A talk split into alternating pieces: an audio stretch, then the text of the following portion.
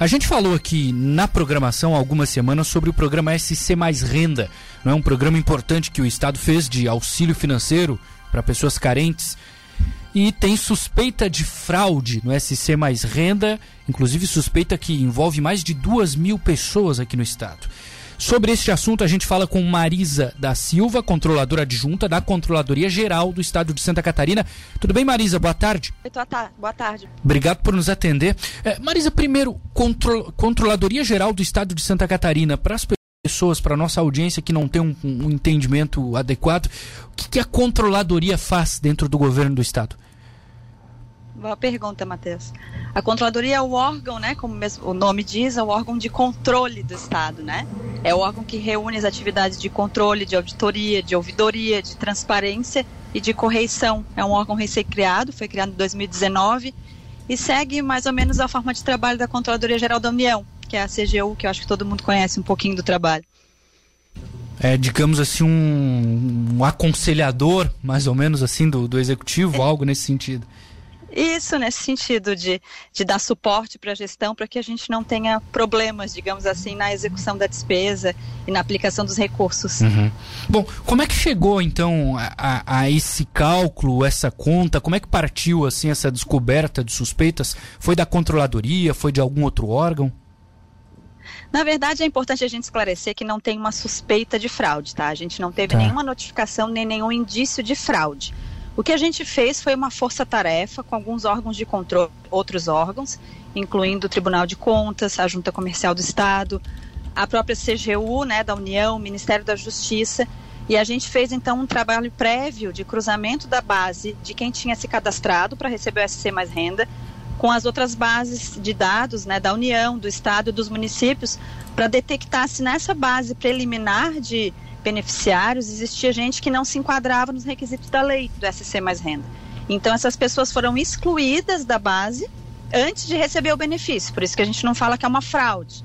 E também a gente entende que não houve nem tentativa de fraude, na verdade, porque as pessoas se cadastraram muitas vezes por desconhecimento, né? Sim. De saber que alguns setores não estavam incluídos no que a lei previa.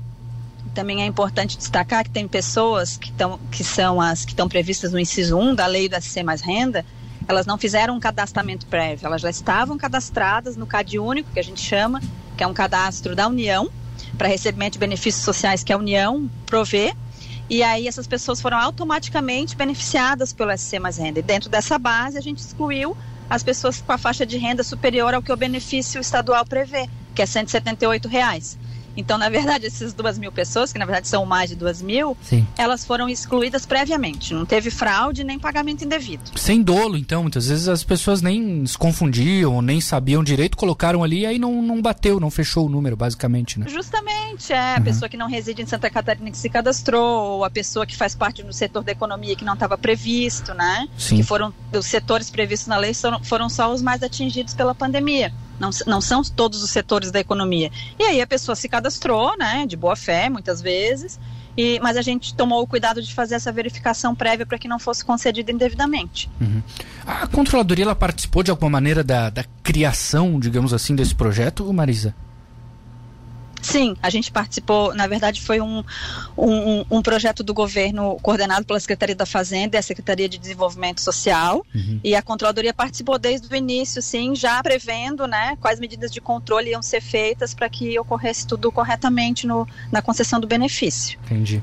É, e tem muita coisa aqui, o, o que, que dá para dizer assim de, não sei se tem alguma, digamos, uma digital de vocês, assim, alguma contribuição durante a, a formação desse projeto?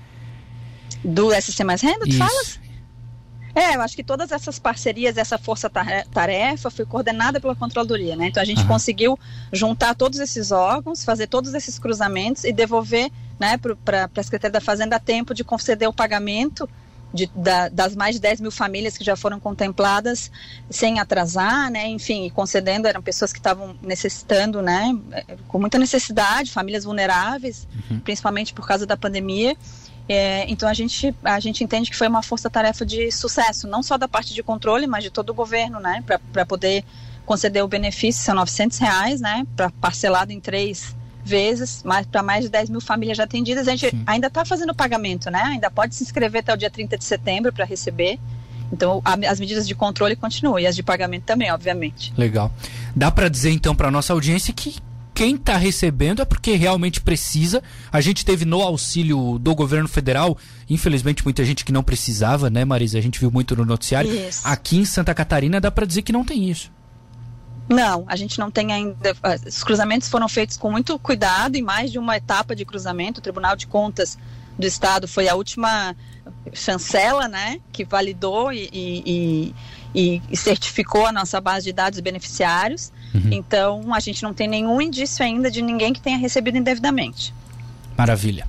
Marisa Zican da Silva, não sei se é Zican ou Zican, como é que se pronuncia? É Zican. Zican. Zica. Muito Isso. obrigado pela entrevista aqui na Rádio Cidade, tá? Bom trabalho para vocês. Obrigada a vocês. Boa tarde. Pois não.